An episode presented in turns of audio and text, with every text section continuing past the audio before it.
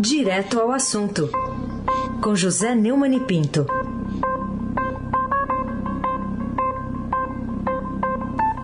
Oi, Neumani, bom dia. Bom dia, Raíssen Abac, Caroline Ercolim. Bom dia. Almirante Nelson e o seu transatlântico no Suez. Lá esgotado. É. Moacir Biasi, Clã Bonfim, Manuel, Alice Isadora. Bom dia, melhor ouvinte. Eu ouvi Rádio Eldorado, 107,3 FM. A esse abaque, como nós sabemos, é o craque, é o tríplice coroado. Vamos lá, vamos começar falando da pressão que veio do Ministério Público e que obrigou o comando da Polícia Militar do Estado de São Paulo a abrir uma investigação contra o coronel Alexander Lacerda, que convocou para um ato de apoio ao presidente Bolsonaro. E aí, como é que você vê tudo isso, Neumann?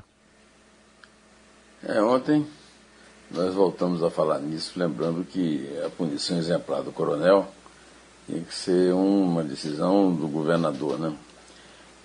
E hoje a reportagem do Marcelo Godoy e do Pedro Venceslau está dando conta de que realmente ela se tornou um ponto de honra para o governador.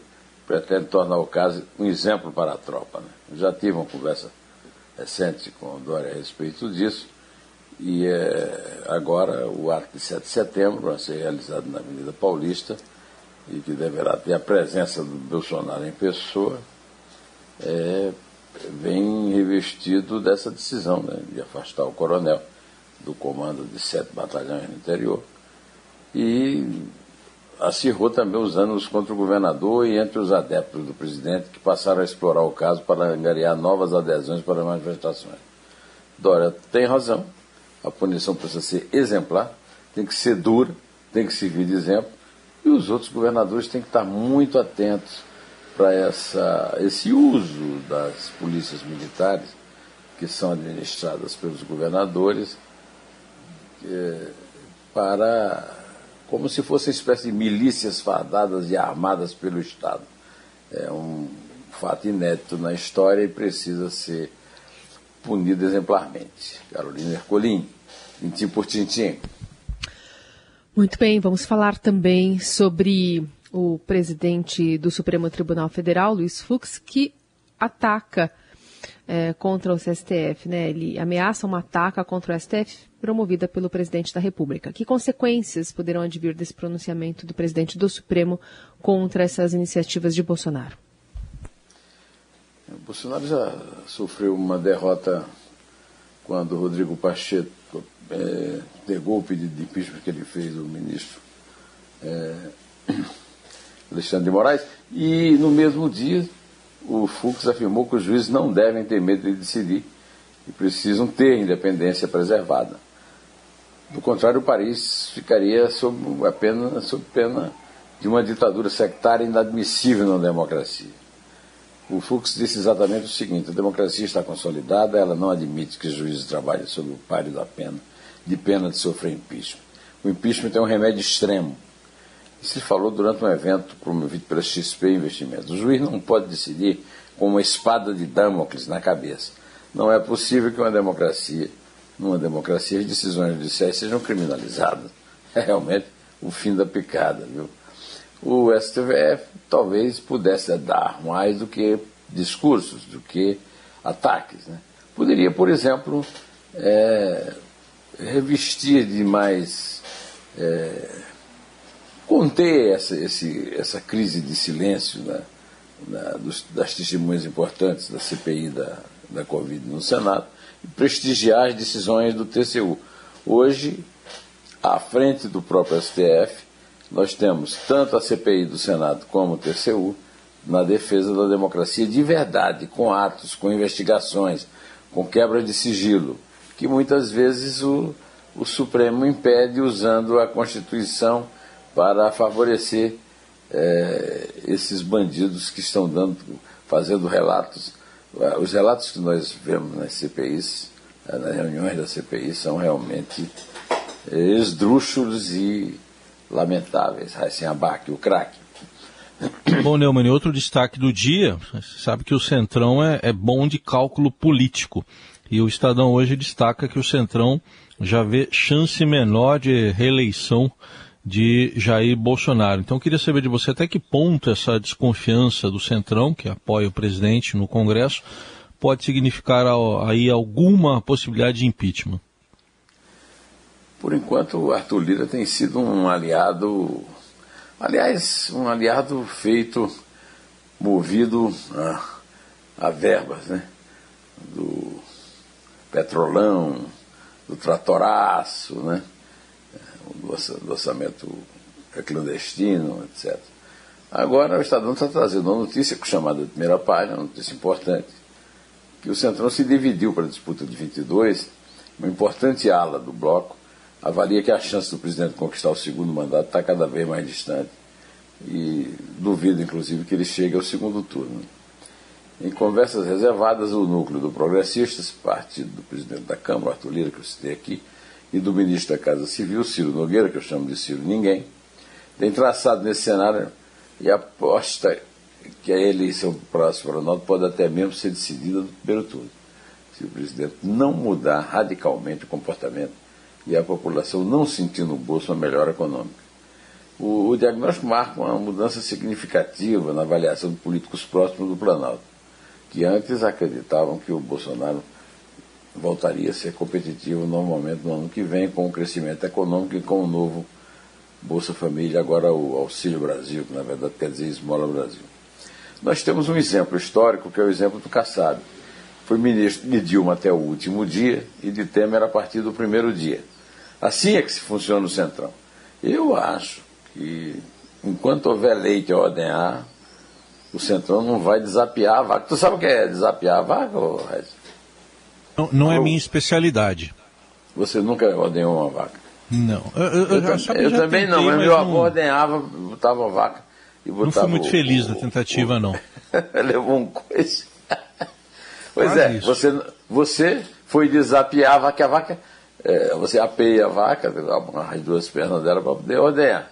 E o Centrão sabe disso muito bem. O Centrão só desapeia a vaca quando não tem mais leite.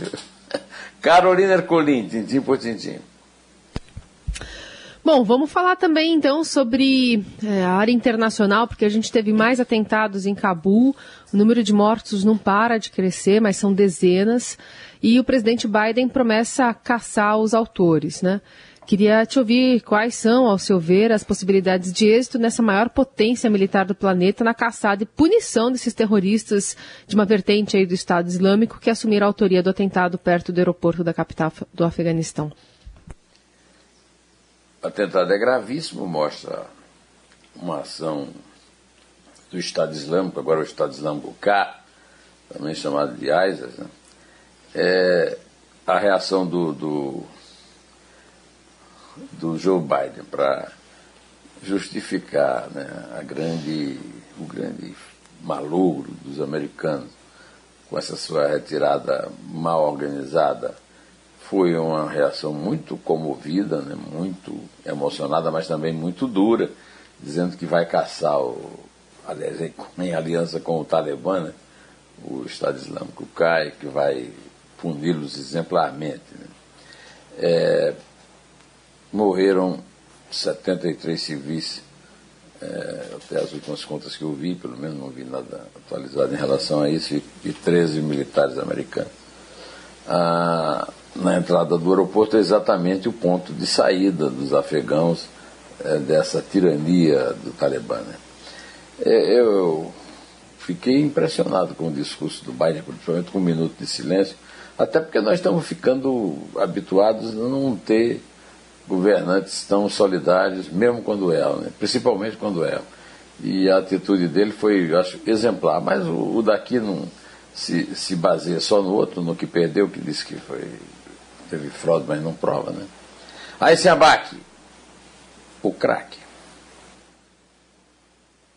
Aproveitar para falar com você também sobre um, outra manchete Estadão, as fotos também chamam muito atenção hoje aqui na, na primeira página. E o título é Rio Paraguai definha, tem as fotos lá, enquanto o Pantanal queima, tudo ali pertinho. Queria que você falasse um pouco dessa ameaça representada aqui pela foto que está aqui no Estadão do Tiago Queiroz. aparece o leito seco do caudaloso rio Paraguai lá na fronteira boliviana. Eu nasci à margem de um rio seco, né? o rio do peixe que não tinha peixe. Ah, recentemente, no inverno, me mandaram fotos do rio, vídeos do rio. Um primo muito querido que eu tenho, o, o Tiago Pinto, me mandou fotos do rio é, Caudaloso, o rio do Peixe, enquanto que o rio Paraguai está seco. A foto do Tiago é muito bonita. O Tiago é muito bom fotógrafo. A equipe de fotógrafos e repórteres está dando Aliás, o título é excelente, né? O, o rio Paraguai definha e o, e o Pantanal queima, né? É a pior crise hídrica da história, é, coincidindo com o pior governo da história, né? incluindo a colônia, né? A verdade é que choveu menos nos últimos meses, a situação do reservatório piorou, as medidas adotadas não bastaram para garantir o fornecimento é, e a, o operador nacional do sistema afirma que é imprescindível aumentar em 7,5% a oferta de eletricidade e recomendou que porte a energia dos países vizinhos e acione mais termoelétrica. Ou seja, vem conta pesada aí. E temos, como sempre, o palpite infeliz do senhor Paulo Guedes, o Paulo Gado, que disse que não adianta ficar sentado chorando. Né? Sujeitinho mais insensível. A, a, coisa já é ruim e é piorada por um elemento como esse, não é, o Carolina Ercolim, tintim por tintim. É, com certeza. Bom, é, uma outra notícia em relação à pandemia. A gente teve ontem o um anúncio da Pfizer, que deve ser fabricada no Brasil em 2022 né, deixando claro que a gente vai enfrentar essa, essa pandemia por um longo tempo, né? Então a fabricação de doses é importante, que está acontecendo aqui no Brasil. É, você ficou surpreso com essa notícia, até levando em conta o que a gente descobriu na CPI sobre a, o governo brasileiro com, a, com as relações da Pfizer, né? Como nós já temos comentado aqui, a Carolina está atenta aí, é o seguinte, o governo brasileiro maltrata quem tem compliance, né? E a Pfizer tem compliance. O mundo maltratou a Pfizer. Agora a Pfizer vem com esse anúncio. Para mim foi inteiramente surpreendente. Né? É, é, foi uma carta de intenção assinada pela Pfizer, pela BioNTech, é, com a Eurofarma, a produção de uma vacina contra a Covid-19 no ano que vem. Né? O, segundo o comunicado, os procedimentos de transferência de tecnologia, desenvolvimento no local e instalação de equipamentos começarão imediatamente e a, fabricação será iniciada em 2022. A empresa brasileira será responsável pela produção e distribuição do imunizante que vai se chamar Comirnaty para a América Latina. A estimativa é de entrega de mais de 100 milhões de doses anualmente fabricadas em Itapevi, na Grande São Paulo. Enquanto isso, nós ficamos sabendo que a CPI está desvendando os trambiques dos picaretas de quinta na compra de vacinas com sobrepreço. Né? É, o depoimento do Zé Renato Santana, ontem, fechou o ciclo da amostra do Festival de Horrores, dessa tal de Precisa Medicamentos, do FIBBank e de outros. Né? Olha, de qualquer maneira, já estamos aí é, chegando ao fim aí o relatório da contrariando todas as previsões do Palácio Planalto, o relatório do, da, da CPI é um relatório que vai ser histórico, né? vamos usar aqui a palavra comum. Né? Mas antes de terminar, eu queria fazer dois comentários do que eu ouvi antes do meu comentário. Né? Primeiro, um belo comentário do, do Tejon, que beleza de comentário, sobre a nossa atividade, né? sobre o uso da palavra a importância da palavra para a produção do pão. Parabéns, Tejon. É, por outro lado, eu quero cumprimentar, sabe quem, o, o, o Raíssa? Hum. Duvido que você adivinhe. Não, não sei. Jair Messias Bolsonaro. Ah, disse, sério? Disse, disse que você mesmo apresentou aí, dizendo que vai vetar uhum. a discriminação absurda que, do, do, do tal Código Eleitoral que vai vetar essa discriminação para policiais, militares e juízes. E ele citou explicitamente o Sérgio Moro. É claro que ele é, mentiu mais uma vez, que não, não se importa se o Sérgio Moro ganhar dele e tal de qualquer maneira, foi uma, um momento de luz no, naquela coisa, naquele antro, naquele atro antro é, lá da, da, do Palácio do, das Lives. Né? Eu vou terminar a semana elogiando o Bolsonaro, mas com o pé atrás. Porque ele, ele mesmo avisou que a última palavra é sempre do parlamento. É um jeito de dizer, olha, o parlamento pode derrubar o veto. Né? E é mesmo.